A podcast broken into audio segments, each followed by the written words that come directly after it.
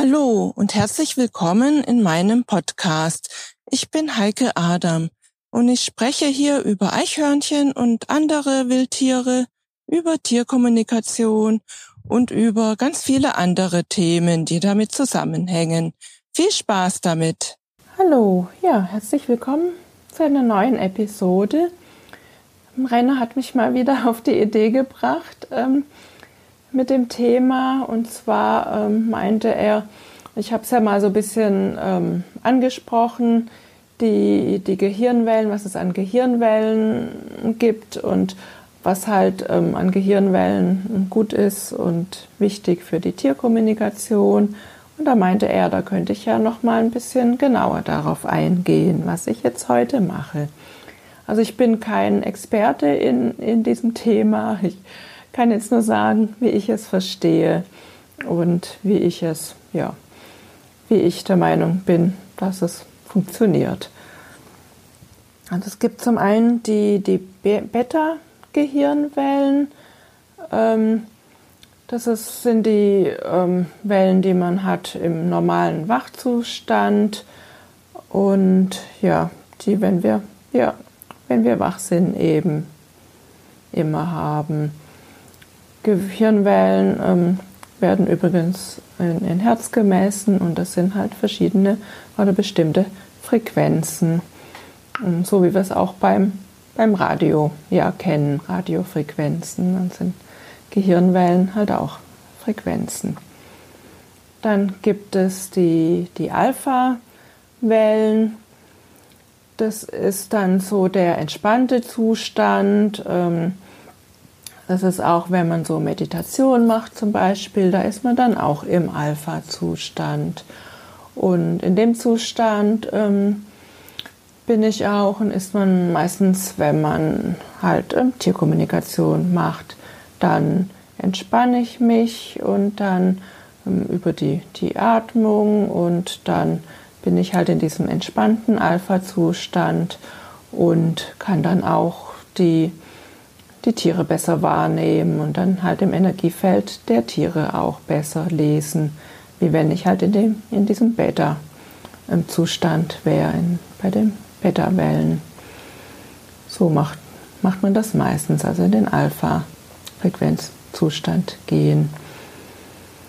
Es gibt dann auch noch die Theta-Wellen, die Theta-Frequenz. Ähm, das ist die Frequenz, ähm, wenn kurz bevor wir ähm, einschlafen, kurz vorm Einschlafen geht man in die, in die Theta-Frequenz und es gibt dann auch sowas wie, wie Hypnose oder es gibt auch Selbsthypnose. Da kommt man auch in den Theta-Zustand. Oder es gibt verschiedene ähm, Musikstücke, Musikfrequenzen, die man sich anhören kann, wo man auch in diesen Theta-Zustand kommt. Bei den schamanischen Reisen, da kommt man auch in den Theta-Zustand. Das ist über, über Trommelrhythmen. Die Trommelrhythmen haben auch eine ganz spezielle Frequenz, die der Frequenz der Erde entsprechen. Und ähm, da kommt man auch in den Theta-Zustand. Das ist, ist noch ein entspannterer Zustand als eben die Alpha-Frequenz. es geht auch mit viel Übung, dass man dann immer besser auch und schneller in die Theta-Frequenz kommt. Das ist einfach auch alles eine Übungssache. Ja, jetzt habe ich ja schon auch erwähnt wieder die Tierkommunikation, dass wir da meistens im Alpha-Zustand sind. Ähm, ist natürlich gut, wenn man im Theta-Zustand ist, ist es natürlich auch sehr gut, also noch besser sogar. Und habe ja auch gerade auch erwähnt, dass sie eben im Energiefeld der Tiere damit le äh, lesen. Und ja, meine Tierkommunikationsausbilderin, die, die vergleicht das, wie gesagt, auch immer sehr gerne mit den Radiofrequenzen, dass wir halt unsere, unsere Gehirnwellen, unsere Frequenz, unsere Radiofrequenz so einstellen, dass wir dann die Tiere entsprechend auch wieder hören und wahrnehmen können. Und so mache ich das dann halt auch mit der Alpha-Frequenz oder manchmal auch mit der Theta-Frequenz. Ja, und die Tiere, die schwingen übrigens meistens in der Alpha-Frequenz. Deswegen ist die Alpha-Frequenz ganz ideal, um mit äh, Tieren zu sprechen, um Tierkommunikation zu machen. Ja, abschließend will ich nämlich auch noch etwas erwähnen, und zwar, dass das Universum und halt auch die Erde und wir und die Tiere, ja, wir alle sprechen halt nicht ähm, Deutsch oder Englisch oder Spanisch, sondern wir alle sprechen in Frequenzen. Alles ist einfach Frequenz hier im Universum und auf der Erde. Und deswegen funktioniert es gut, wenn wir unsere Frequenz entsprechend einstellen auf die Tiere. Ja, ich hoffe, ich habe das äh, verständlich erklärt.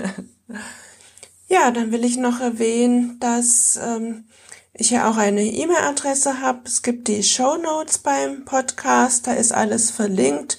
Da findest du meine Homepage verlinkt www.heikeadam.de zusammengeschrieben, Heike Adam. Da findest du auch meine Tierkommunikationsangebote, meine, äh, mein Angebot, ähm, Krafttiere zu finden bei den schamanischen Krafttierreisen. Da findest du auch mein Buch Eichhörnchen ganz nah und meine Kalender und T-Shirts.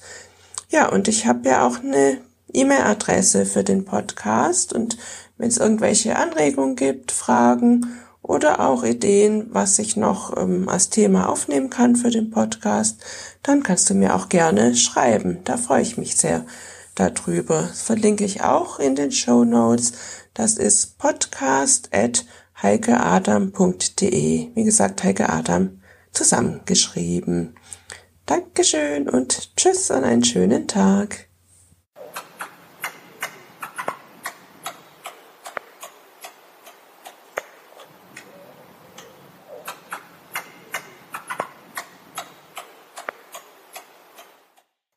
Ich hoffe, dir hat diese Episode so gut gefallen wie dem Eichhörnchen.